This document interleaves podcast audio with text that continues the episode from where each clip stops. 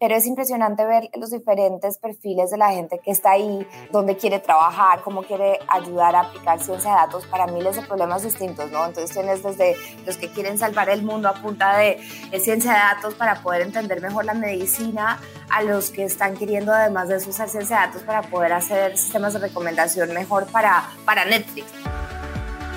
Caracol Podcast presenta Amigos TIC, tercera temporada.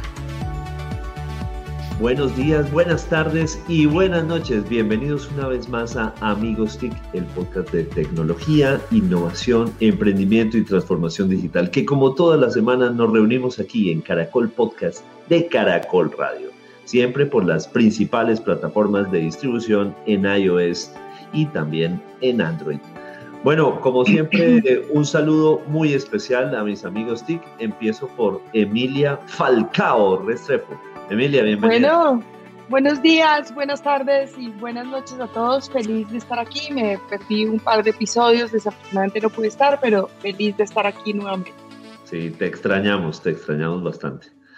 Bueno, desde la calle 80 en Bogotá, don Mauricio Jaramillo. Bienvenida nuestra invitada, muchas gracias. Y yo no estoy de acuerdo con Santiago con lo que va a decir ahora, de que estamos hoy completos, no me parece. Sí, sí, sí. Bueno, ahora le haremos el saludo respectivo a, don a don Jole, a quien definitivamente pues extrañamos bastante, como hemos extrañado en estos episodios a, a, Emilia. Ole está en la ciudad de Nueva York, ¿no? Entonces, bueno, merecido descanso. Merecido descanso. Bueno, y desde alguno de sus latifundios, probablemente desde Abu Dhabi, desde Monte Carlo, desde Villa de Leyva, vaya uno a saber. Don Santiago Pinzón Galán. Buenos días, buenas tardes, buenas noches. Aquí siempre en el hemisferio, reportándome puntual, esperando que Mauricio lo deje entrar uno a las grabaciones. Aquí haciéndonos toda la fuerza para que Jole regrese pronto, porque ya como la selección Colombia, Emilia Falcao siempre está presente. Así es, así es. Don, don, don Hammer Restrepo, aquí lo, lo extrañamos. Bueno, don Santiago, cuéntenos de nuestra invitada especial en el día de hoy. Pues un saludo muy especial a un lujo de invitada que tenemos, alguien que pueda hacer una breve descripción de su perfil, porque obviamente se nos van las 24 horas, como siempre decimos, con los invitados de estrellas, que todos son estrellas. Aquí la única estrella que no hace falta es Mauricio, pero bueno, eso hablamos de fútbol después. Tenemos a una colombiana que tiene eh, una experiencia, compartimos universidad porque es eh, graduada en American University en aplicación de matemáticas o matemáticas como tal. Tiene una maestría en innovación y liderazgo global de MIT. Ha trabajado en el sector financiero, fue la directora global para los temas de aceleración fintech en Citibank. Ha tenido una experiencia en diferentes capacidades de desarrollo también eh, para Latinoamérica, en el Banco Interamericano, la jefe aceleradora, que es el cargo como tal, no sé si lo estoy traduciendo bien. Eh, era aceleradora de vida, aceleradora en lo profesional, aceleradora del trabajo, no sé. Eh, y de pasar esto en inglés. El rollo de, del perfil rápido en inglés a, español. Trabajó en diferentes temas, obviamente el banco, en el BID, como lo conocemos, y mm, también estuvo en la junta del Banco Sol en Bolivia, si estoy leyendo bien. Y desde hace poco sé cuánto tiempo en meses exactamente, pero no lleva tres años o dos años, no sé. ¿Dos años? Sí, un poquito más de dos años. Más de dos años eh, como directora de operativa del grupo SoftBank, que seguramente ustedes han oído los oyentes eh, o han leído eh, diferentes manifestaciones de SoftBank, porque SoftBank es bastante pulpo, no lo tenemos en una sola presentación, sino en varias presentaciones de productos y servicios. Laura Gaviria nos acompaña el día de hoy. Bienvenida Laura, es una maravilla que nos estés madrugando, que queríamos más tarde, pero tú pediste que fuera temprano, entonces aquí estamos eh, bien puntuales. Bienvenida amigos TIC. No, muchas, muchas gracias por, por tenerme, qué, espacio tan agradable de, de, poder estar acá compartiendo acá con ustedes. Amiga Tica, si no haya estado en el programa antes, full amiga de, de las TICs una de las cosas que me, me, faltó poner ahí es como desde, desde hace muchos años empecé a, a ser mentora también de apps.co cuando era el programa y estaba en Colombia.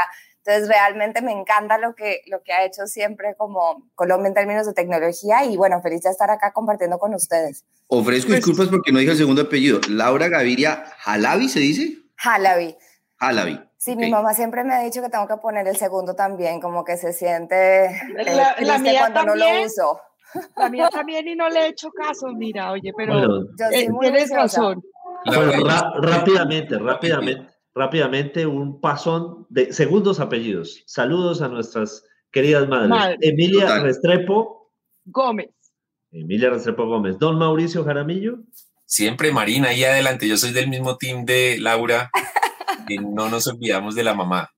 Bueno, ya hablamos de Laura Gaviria Jalavi, don Santiago Pinzón. Santiago Pinzón Galán, con mucho honor. Mamá Robótica. Y desde Socorro Santander, Víctor Solano Franco. Un saludo a doña Lucy. Eso.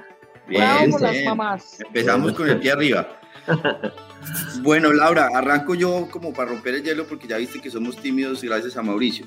Pues muy concreto, ¿cómo está organizado SoftBank o qué hace SoftBank en Latinoamérica? ¿Qué es SoftBank para la gente ubicarlo?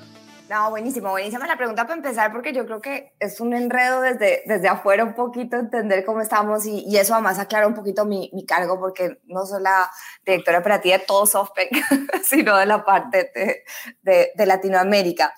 Pero un poco lo que uno ve como, como en las noticias, por lo general, y ya en Latinoamérica totalmente distinto porque SoftBank Latinoamérica está cogiendo un rol súper predominante, era lo que se conocía antes como el Vision Fund, ¿no? Y es este fondo que es el fondo de tecnología más grande del mundo, que tiene más de 100 billones de dólares, que ya ha invertido en, compañías de tecnología que estén en, como en etapa de, de crecimiento, ¿no? Este fondo hace solamente inversiones grandes, más o menos de unos 25 o 50 millones de dólares en adelante, pero hay veces hasta puede invertir de, de de dólares por compañía. Y efectivamente está en, en, invertir en uno de los nombres que más conocemos todos, ¿no? Como como Uber, en Colombia Rappi también, en, en Latinoamérica está en, en, Creditas, por ejemplo, y, y Gympass, pero también en otra cantidad de, de empresas del mundo que, que son súper importantes y que han cambiado la forma en, en que trabajamos, en, en cómo vivimos. Este fondo tiene como un lente de inversión, que es que tiene que ser compañías que estén apalancadas por la inteligencia artificial. Eso es muy importante, digamos, para todos Open y en especial para el fondo del, del Vision Fund. Esa es la primera parte. Y después está todo el resto del mundo de SoftBank, que lo maneja Marcelo Claure, que es nuestro jefe. Y ahí tenemos, digamos, dos vehículos de inversión muy interesantes. Uno que es el Fondo de Latinoamérica, que hoy es el fondo de, de Venture Capital más grande de la región. Estamos, tenemos más de 5 billones de dólares dedicados a la región, hemos ya invertido más de 3 billones, hace poquito anunciamos la, la inversión en Javi, también otra, otra empresa colombiana, estamos en, en Rappi en Colombia también, en Fruana en Colombia también, y bueno, ya en, en más de que son más de 30 y pico compañías en, en, la región, muchas de esas en Brasil y en, y en México. Y por último, tenemos un equipo que se llama, un fondo que se llama el Opportunity Fund, y este fondo está dedicado a Estados Unidos, a compañías de African Americans, hispanos y Native Americans, ¿no? Y ese fondo sí puede hacer inversiones más chiquitas porque es un fondo de 100 millones, entonces puede entrar en etapas más tempranas el Fondo de Latinoamérica entra un poquito más tarde en, la, en, las inversiones y cada vez más estamos viendo cómo coinvertir, digamos, con otros fondos que estén entrando en etapas más tempranas y empezar a digamos, a bajar también en etapa las inversiones que hacemos todos siempre tratamos que estén apalancados por la inteligencia artificial, es algo súper, súper importante para, para nosotros como organización. Entonces, más o menos así estamos organizados y como siempre tenemos un equipo que se dedica a las inversiones y un equipo que ayuda a las compañías desde el punto operativo. Ahí estoy yo. Entonces, apoyo, digamos, en el proceso de debida diligencia de una compañía desde el punto de vista operativo y una vez esa empresa hace parte de nuestro portafolio, le seguimos ayudando a crecer, les ayudamos con desarrollo de negocios, con capacitaciones, con una serie de, de temas basados en las necesidades de cada empresa en particular para que sigan creciendo. Laura, sí, justamente te iba a preguntar, creo que ya ibas esbozando un poco la respuesta, pero evidentemente pues has mencionado unas cifras, sabemos que el tema de capital es evidente, pero sí, ¿cómo se le agrega valor desde SoftBank a esas compañías en las cuales entran en el portafolio? ¿Qué obtienen? Sí, siempre, siempre se pensó desde el principio que no era un solo, solo un tema de capital, ¿no? Sino que teníamos que como organización agregar valor no solamente a las compañías que estuvieran en el portafolio, sino también al ecosistema. Entonces, en las compañías que están en el portafolio, como te digo, tenemos es un grupo operativo que ayuda en, funcionalmente en diferentes temas. Entonces, la primera necesidad que vemos siempre de las compañías, ahí sí, de verdad, independientemente de la etapa, siempre es un tema de talento. ¿Cómo pueden contratar al mejor talento? Acuérdate que muchas de estas ya son muy grandes, entonces tienen que contratar en varias partes, no solamente de la región, a veces también por fuera de, Latinoamérica también. Entonces, mucho en, en contratar roles bastante específicos, es algo muy importante. Y tenemos un equipo espectacular interno que ayuda a las compañías en ese punto en particular. Pero no solamente es contratar, sino todos los temas de, de, lo que llamamos people o de recursos humanos es importante. Entonces, desde apoyar a la empresa en, en cómo fortalecer más su cultura, cómo hacer los temas de compensación más interesantes, cómo retener talento, cómo hacer su estructura organizacional. Digamos, todo eso cae dentro de lo que es el mundo de, recursos humanos no solamente nuestro equipo interno que es experto en estos temas las ayuda, sino que mucho lo que hacemos es que los expertos de diferentes compañías entre ellas se ayudan, ¿no? Porque otra de las cosas importantes que vemos es la, la necesidad de crear sinergias entre el ecosistema de SoftBank. Primero lo buscamos dentro del ecosistema del mismo fondo, después empezamos a ampliar a los otros fondos y en últimas, digamos, es como toda la familia SoftBank, que la idea es que de ahí salgan sinergias importantes. Pero como te digo, tema de recursos humanos es uno. Yo, por ejemplo, manejo todo lo que es desarrollo de negocios, ayudarle a las empresas a conseguir nuevos clientes, abrir nuevos mercados, a expansión a diferentes partes. De ahí hemos hecho, digamos, varias alianzas interesantes en Colombia también en todo lo que es como iniciativas estratégicas. Cuando vemos que hay una necesidad que tienen todas las empresas en particular, pues buscamos iniciativas un poco más grandes para ayudarlas. Este fue el caso de un proyecto en, especial, que si quieren después hablamos de esto, pero era cómo llevar el ADN de ciencia de datos e inteligencia artificial a nuestras compañías.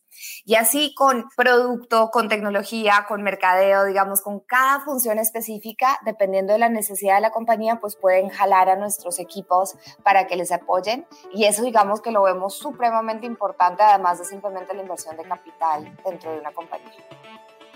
Laura, ¿cómo está viendo SoftBank a Colombia? Ve que es un país que está teniendo grandes oportunidades en desarrollo de, de este tipo de empresas, eh, ¿Cómo nos están viendo?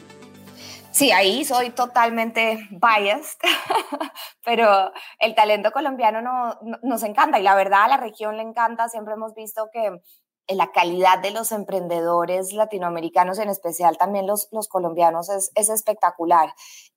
Digamos, ahí, ahí, vemos muchas oportunidades, siempre estamos a la búsqueda de estas nuevas compañías que estén en la etapa donde estemos listos para traerlas. Hablamos muy frecuentemente con Endeavor Colombia, con, con ProColombia, con las diferentes, digamos, partes de, de, la región, con Impulsa, por ejemplo, muchísimo también, de cómo colaborar y cómo ser, estar siempre como al tanto de estas nuevas compañías, estos nuevos talentos que están saliendo para que lo tengamos en cuenta y en el momento en que estas empresas estén listas para ser parte de, de nuestro portafolio, pues efectivamente poderlas mirar como desde el punto de vista de, de inversión. Entonces, no, súper positivos en, en, Colombia y súper positivos en, en la región. Los emprendedores son supremamente recursivos, cada vez se vuelven mucho más visionarios y yo creo que estamos viendo desde la región innovación que no se está viendo en ninguna otra parte del mundo. Siguiendo el buen ejemplo de Mauricio que a veces hace preguntas A y B, entonces, eh, pero porque es un buen ejemplo, voy a hacer el B. Y es, ¿cómo ves en Colombia en particular, pero en general en, en la región, la participación de las mujeres, y pues creo que esto es una buena pregunta para ti para mí, en relación con todo este tema de creación de empresas, de innovación, de emprendimiento alrededor del tema de la tecnología. Sí, todavía, si tú sigues simplemente los, los, dólares invertidos en las empresas lideradas por mujeres, pues sigue siendo mucho más, sigue siendo bastante eh, poco la inversión que, que, se está viendo en empresas lideradas por mujeres y no solamente la, inversión, sino efectivamente las empresas creadas por mujeres. A mí me encantaría que de, de todos los pitches que, que uno ve, pues que, que, fuera la misma cantidad de empresas lideradas por mujeres de las que no, no son lideradas por mujeres, ¿no? Y, y, no es el caso. Entonces, sí creo que todavía seguimos en, en la necesidad de irnos más atrás, donde no solamente es un tema de, de capital, sino es un tema de cómo generamos la ilusión para más y más mujeres y gente como nosotras que queramos crear empresas, que veamos que eso es un, una carrera que tiene sentido, que, puede ser buena para cada uno de nosotros, ¿no? Porque tienen el, mismo potencial que cualquier otra persona y, hasta muchísimas veces son mucho más, más exitosas, ¿no? Yo creo que lo que termina pasando últimamente es que sí han habido casos de éxito muy grandes, donde ya tenemos empresas lideradas por mujeres que han salido en bolsa y esas historias de éxito ayudan a inspirar a una generación. La inversión ahorita que acabamos de hacer en, en Javi también, en la empresa liderada por Brin, ojalá esto sea también estos ejemplos de éxito de mujeres que pueden hacer emprendimiento y que van a tener todo lo que necesiten para sacarlo adelante y el apoyo que necesiten por sacarlo adelante, ¿no? Entonces yo creo que todas estas historias de éxito que empiezan a ver van a ayudar muchísimo a que más personas quieran hacerlo. Nosotros como Sopen nos, nos interesa mucho el incentivar, pues no solamente a las mujeres, sino a todos estos grupos que odio llamarlo minoría porque yo como mujer no me, no me considero minoría, pero digamos como menos representados, ¿no? Estos no, pero menos representados. Desafortunadamente sí somos una minoría en esta industria aún. Eh, sí, no, lo que quiero decir es que no, no como, no como grupos, no, no como personas minorías, sino que no estamos representados como, como, deberíamos ser, ¿no? Entonces, estos grupos que están no representados, que no solamente son mujeres, sino muchas veces es gente de color, gente que venga con acá los llamamos Native Americans, por ejemplo. Toda esa gente no está representada, la, la comunidad LGBTQ por ejemplo, también está no tan representada. Entonces, lo que sí hemos hecho desde SoftBank es ver cómo muchas de las herramientas que pueden ser útiles, que, que, se necesitan para ser emprendedores, se la podemos llevar también a comunidades no representadas para que más gente se, emocione y quiera emprender o quiera trabajar en empresas. Digamos, tampoco tienes que ser tú la CEO de una compañía. Quisiéramos ver también más mujeres en C-level en todas estas startups y tampoco hay suficientes, ¿no? Entonces no solamente es que no se estén viendo como, como fundadoras, tampoco se están viendo la representación que uno quisiera a nivel, digamos, ejecutivo y necesitamos más y más mujeres también en las juntas directivas. Entonces creo que toca como en todo esto, pero para eso necesitas muchos más ejemplos y casos de éxito y, no sé, historias que se cuenten para que sean como tipos de carreras que, que, las mujeres y cualquier grupo no representado quiera sacar adelante y hacer. Sí, historias, historias inspiradoras, necesitamos mucho Así es. Bueno, tenemos el ojo al dato con Santiago Pinzón Galán. Ojo al dato, ojo al dato, aquí moviendo el rating y arriba rating en toda Latinoamérica donde nos estén oyendo. Pues 1.5, 1.5 millones de vacunas es las que se van a empezar a distribuir la próxima semana, en los próximos días en Colombia. Un gran esfuerzo del sector privado, ayudando a complementar el Plan Nacional de Vacunación en Colombia, una iniciativa que la ANDI ha venido liderando y por eso me parece tan importante mencionarla el día de hoy porque estamos siendo pioneros a nivel mundial y con el propósito de complementar lo que está haciendo el gobierno, en el caso de Colombia, pero dando ejemplo a otros países en Latinoamérica, para que esto permita la reactivación económica, proteger la salud y ayudar obviamente a salir adelante. 1.5 millones de vacunas que se van a adquirir, ya, perdón, que ya se adquirieron y van a ser distribuidas. Ojo al dato, ojo al dato. Muy importante dato. Y, ah. felicitaciones a la Andy, de verdad que, que valga la, la cuña porque el trabajo que han venido haciendo es maravilloso creo que va a tocar otro dato, pero me va a tocar ir por un cargador del computador o esto está así. no, al dato, Laura Gaviria. Número de cargadores llevados a la transmisión, Aquí no tenemos problema porque mientras que Laura está eh, ayudando a recargar sus datos, podemos hablar sin ningún inconveniente cómo fue el amanecer de Mauricio después de ese partido de fútbol tan interesante hace unos días. Sí, sí las finales se pierden cuando se llega a ellas. bueno, reconozco, reconozco que Millonarios en su historia había jugado finales y no había perdido ni una sola, pero siempre hay una primera vez. Sí, eso, eso decimos nosotros, los leopardos en Bucaramanga, siempre habrá una primera vez, siempre habrá una primera vez. Toda regla tiene una excepción siempre. De acuerdo, de acuerdo. Bueno, ya regresó Laura, no sé si Mauricio quiere hacer una pregunta porque ya tiene energía otra vez en los datos. Laura, hace un par de años SoftBank, que ha sido tan admirado, tuvo una mini, no una crisis, pero sí una dificultad cuando invirtió tantísimo y creyó tanto en WeWork. Obviamente esa, ese tema pues marcó a SoftBank, pero a partir de ahí se generó una transformación muy interesante en la compañía. Hubo una cantidad de cambios y hoy SoftBank, no sé si esté en lo cierto, pero está en su mejor momento. ¿Cómo se vivió internamente eso? ¿Cuáles fueron esos cambios internos que se tomaron, esas mejoras de procesos o esa toma de decisiones diferente que hizo que de una dificultad surgiera algo mucho mejor?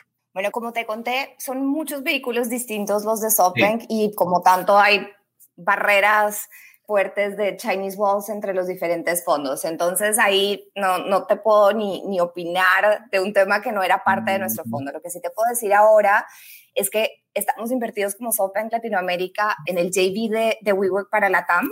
Y esto es uno de esos casos de éxito que, creo que es realmente importante y es uh, Claudia Woods, por ejemplo, es la CEO de WeWork Colombia de WeWork colombiano, de todo WeWork Latinoamérica. Eh, tiene, venía antes de, de Uber, es una persona increíble.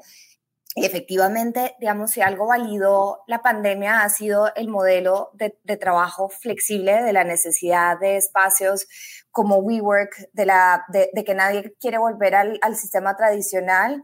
No sé si han visto un poco, pero, pero decía, por ejemplo, los empleados de, de JP Morgan que solo el 50% de los empleados querían volver a las oficinas. Muchos decían, no, yo quiero trabajar tres días, dos desde cualquier otra parte del mundo. Lo mismo, digamos, en general, cuando hablas con todas las compañías de tecnología, ya quieren tener como este, este tema flexible porque se les se ha dado cuenta que, que, es una forma como más interesante de trabajar, que da espacios distintos también para tener, digamos, vida de familia muchas veces, para que las mujeres puedan tener también un poquito a veces más control del día a día si son las personas que están encargadas en la casa también de, del cuidado de la familia.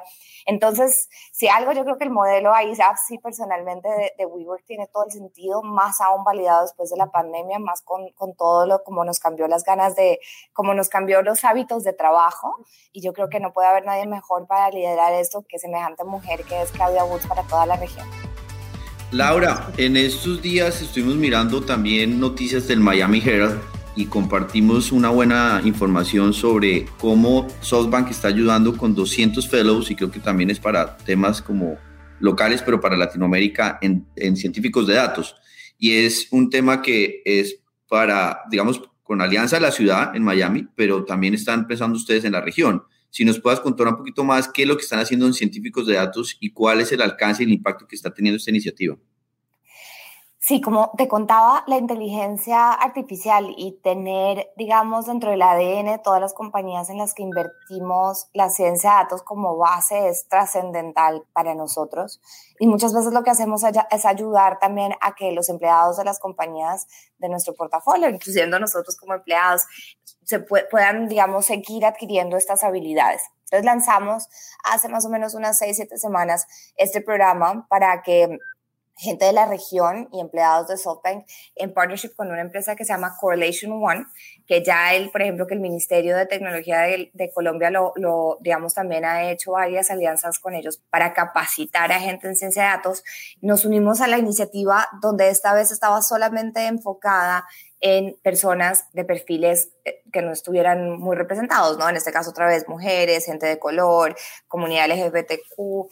Y, y ha sido una iniciativa espectacular. Du durante los próximos tres años se van a entrenar a 10.000 profesionales en Estados Unidos y en Latinoamérica. Y digamos que lo que estábamos haciendo como SoftBank fue traer a diferentes partners como el BID, eh, Microsoft, la ciudad de Miami, el condado de Miami, el Peak Council, juntos a que tuviéramos como un, un subcohort de nosotros en, esta, en la región, en Latinoamérica y en, y en Miami, que pudiéramos estar apoyando. Tenemos varios colombianos en el programa y lo que acabamos de anunciar es los nombres de esos, de esas, de esos colombianos, mexicanos, brasileños y gente de Miami que se está capacitando, deben terminar el programa en unas tres semanas, pero es impresionante ver los diferentes perfiles de la gente que está ahí, dónde quiere trabajar, cómo quiere ayudar a aplicar ciencia de datos para miles de problemas distintos, ¿no? Entonces tienes desde los que quieren salvar el mundo a punta de, ciencia de datos para poder entender mejor la medicina, a los que están queriendo además de eso usar ciencia de datos para poder hacer sistemas de recomendación mejor para,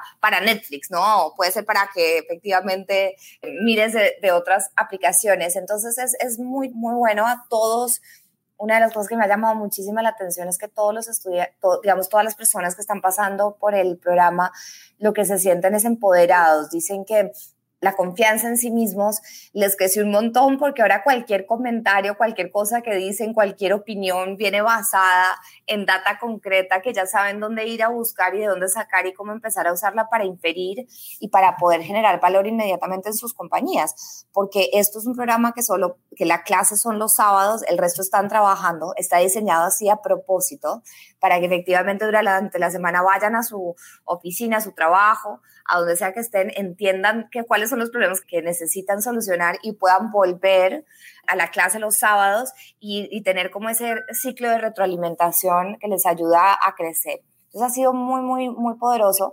Y en paralelo, nuestras compañías del portafolio, que tenemos 22 compañías de software que son parte, sus empleados son parte del programa, también pusieron a disposición de los alumnos los problemas de data que estaban teniendo puntuales. Entonces los estudiantes tienen la oportunidad de trabajar durante todas estas, son 13 semanas en total, en problemas específicos y prácticos que están teniendo empresas nuestras que quieren, digamos, eh, temas que quieren solucionar y estos estudiantes trabajan en estos problemas que después le presentarán a las compañías adicionalmente. Entonces algo es muy concreto, muy práctico y algo que efectivamente está logrando que les añada valor inmediatamente a, a ellos como personas y a las empresas como tal. Laura, esta pandemia pues ha traído grandes dolores para muchos y pues grandes pérdidas para muchas industrias y para muchas empresas, pero definitivamente yo creo que la industria de la tecnología y toda la industria tech eh, se ha visto beneficiada. ¿Ustedes cómo ven esto desde SOF? Sí, 100%. Como lo dices tú, lo que vimos fue una aceleración infinita en los temas de, tecnología, ¿no? Y una, eh, digamos, una, una, aceptación no solamente del sector privado, sino del sector público de que la conectividad es, es una necesidad trascendental y es algo que sin eso, pues, no, no podemos avanzar como sociedad y que es indispensable para poder democratizar, digamos, el acceso a muchas de, de los servicios que, que están teniendo. Entonces, yo sí creo que la pandemia nos, nos va a cambiar hábitos para siempre, ¿no? De pronto sí volvemos a muchas cosas parecidas, pero hay otros que nos va a cambiar, es lo del trabajo flexible. Sí o sí vamos a querer seguir teniendo trabajo flexible, nadie, nadie va a querer seguir yendo a la oficina todos los días de la semana. El tema de e-commerce, yo no sé, pero yo llevo más o menos, pues, por ahí dos años sin ir a un supermercado. La pandemia me validó que no tenía que por qué ir en mi vida a un supermercado y pues clarísimamente nunca más lo voy a volver a hacer. ¿Para qué tengo que ir a un supermercado? Es decir, no tiene sentido. Ya finalmente creo que el resto de la población se dio cuenta que muy probablemente no es necesario cuando tú por lo general vas y compras exactamente lo mismo. Entonces, estás perdiendo una cantidad del tiempo de tu vida yendo al, al mercado a comprar exactamente lo mismo. En el tema de e-commerce, también empezamos a ver que yo creo que la pandemia ayudó a que mucha gente que le tenía un poquito de susto a hacer su transacción en línea, a recibir pagos en línea, a sentirse un poco más tranquilo, que, que, eso va a ayudar mucho. Yo creo que la bancarización en Latinoamérica seguimos todavía con más del 70% de la población que no está bancarizada, entonces esto nos, nos aceleró mucho pero están en todos los temas, ¿no? Tema de, educación. Sí se necesita esta socialización, pero muchas de las clases pueden ser en línea. La ida al médico, es decir, para cosas normales, pues tú ya sí vas a usar la telemedicina, porque no tiene mucho sentido, especialmente en Bogotá, montarse en un carro, dos horas de tráfico, quedarte esperando quién sabe cuánto tiempo para que te puedan mirar cosas que los hubieran podido hacer desde tu teléfono y darte una receta, ¿no? Entonces, yo sí creo que efectivamente eh, la, la, pandemia se ayudó a acelerar muchas cosas y menos mal que ayudó también a acelerar muchas cosas que lo que están haciendo es generar más inclusión en la región, ¿no? Como estos temas de poder tener acceso a la mejor salud a todo el mundo independientemente de tus capacidades financieras, a tener la mejor educación independientemente de tus capacidades financieras y eso necesitamos sostenerlo, ¿no? Es cómo hacemos para que efectivamente eso, eso siga. Bueno, ¿y qué estará pensando en voz alta? Pero ¿qué estará pensando en voz alta Mauricio Jaramillo? Muy bien, esta semana, como casi todas las semanas anteriores de este año, en las redes sociales creció como la espuma una denuncia falsa de un crimen en el que se inculpaba a alguien que no tenía nada que ver. Y dado que la denuncia favorecía una de esas narrativas políticas del momento, ya pre-campaña electoral, pues creció como la espuma y terminó siendo validada y difundida por reconocidos periodistas, congresistas y otros líderes digitales. Cuando se supo la verdad, muy poquitos de ellos fueron capaces de decir nos equivocamos, fueron capaces de rectificar. Y esto no es la primera vez que pasa, pero nos muestra que siguen haciendo su agosto los creadores y divulgadores de noticias falsas o fake news, de denuncias falsas, de montajes fotográficos, de videos cortados y de otras tácticas de desinformación en las redes sociales. Estos personajes lamentablemente no están escondidos en una bodega, no son desconocidos ni trabajan en lo oculto. Algunos de ellos son políticos, muchos de ellos en campaña ya, otros son periodistas con gran trayectoria, otros son activistas de los de verdad o de los de mentiras que solo buscan clics, en fin, mucha gente que es líder, artistas, líderes de opinión. Muchos los llaman influenciadores, pero en realidad deberían llamarse manipuladores porque influencian pero para mal. Lo más preocupante es que hoy mienten sin temor porque la sanción social es mínima, mientras que una de sus publicaciones engañosas tiene 100, 200, miles de retweets, de compartidos, de likes quienes tratan de desenmascararlos o demostrar los hechos reales pasan casi inadvertidos. O cuando excepcionalmente alguno de ellos dice rectifico, voy a corregir, su publicación de rectificación como esperable no tiene el alcance ni la décima parte del, de la publicación original.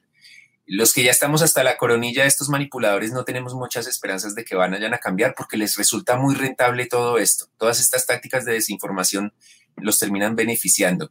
Nos queda la esperanza entonces de quién nos puede defender nosotros mismos. ¿Cómo? Eh, siendo más conscientes de todo esto, siendo escépticos con lo que vemos en las redes sociales, usando nuestro pensamiento crítico, sobre todo no con los que piensan lo contrario a nosotros, con los que validan nuestros sesgos, con los que están de acuerdo con nosotros, debemos ser todavía más críticos y más escépticos y aplicar una sanción social más efectiva, menos likes, menos compartidos, menos retweets a esos personajes que tanto mal están haciendo, de tal manera que por lo menos el costo de mentir sea un poquito más alto que el que hoy están teniendo. Muy bien, muy pertinente, don Mauricio. Adhiero totalmente. Completamente identificado y le reconozco que además Mauricio hace el ejercicio de hacer un listado permanente de los fake news y con eso ayudarle nosotros a identificar a los pifiadores, no influenciadores, sino pifiadores o, o no sé cómo llamarlos que nos hacen tanto daño gran trabajo de Mauricio y de Impacto TIC en, esa tarea de, contribuir a, combatir la desinformación en nuestro entorno. Muchas gracias. Nos toca casi que ir cerrando, pero quiero preguntarle a Laura, Laura, ¿para dónde vamos? Es decir, en términos de tendencias, un emprendedor hoy en día, ¿a qué le debería apostar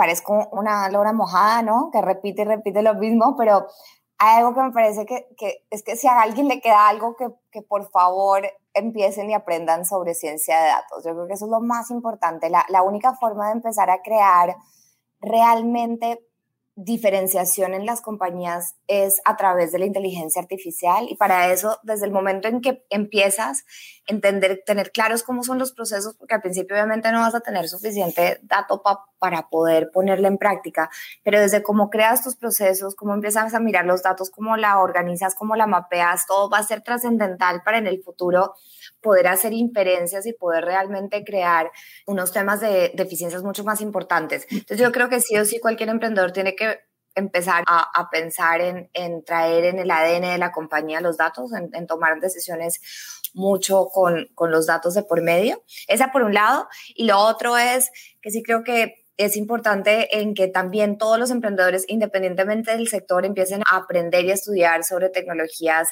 de blockchain. Creo que eso va a ser trascendental también en cómo va, a cambiar la forma en que, en que se hacen muchos negocios y, cómo se utiliza la, tecnología. No quiere decir esto un tema de inversión en Bitcoin, no, no, no. El blockchain como, como tecnología para cualquier industria. Entonces, es empezar desde ya a aprender, a entender cómo funcionan las aplicaciones, los usos de éxito que tienen sentido, porque más adelante, para, para no quedarse uno atrás y entender en qué momento podría tener sentido empezar a usarla, pero para ahora es como seguir aprendiendo, puede ser algo importante para, para el futuro. Creo que eso para mí es más importante como tendencia de aprendizaje versus sectores, porque realmente creo que hay oportunidades en, en, todos nosotros como fondos somos agnósticos al, al sector, más bien es que se hayan identificado problemas interesantes y que tengan una solución bastante buena que pueda ser escalable no solamente en el país donde naces, sino regionalmente y hasta en el mundo. Sí, comparto esa visión de Laura y, la complementaría con algo y es que yo creo que hay que llevarla no solamente a los emprendedores, sino a los corporativos. Y es que es muy importante que tengamos un foco claro en el tema de los datos, en la analítica y en el tema de blockchain. Comparto plenamente esa visión. Sí, de acuerdo contigo, Emilia, a, a todos.